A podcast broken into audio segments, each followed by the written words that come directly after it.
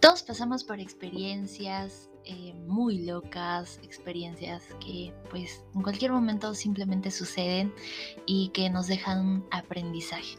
Y ese aprendizaje a veces eh, solo queremos guardarlo en nuestra memoria y, eh, y pasa el tiempo como que tal vez lo olvidamos. En este caso me estado pasando cosas muy locas y, y muy lindas, llenas de aprendizaje. Em, entonces pensé y dije, ¿dónde puedo em, registrar todo esto que, me está pasando? Cada enseñanza, cada aprendizaje, porque sé que tal vez más adelante en algún momento puedo necesitar. Así que salió esta idea. de Él para mí. Es un podcast donde comparto contigo todas mis vivencias, experiencias y todo lo que Dios habla a mi vida y a mi corazón.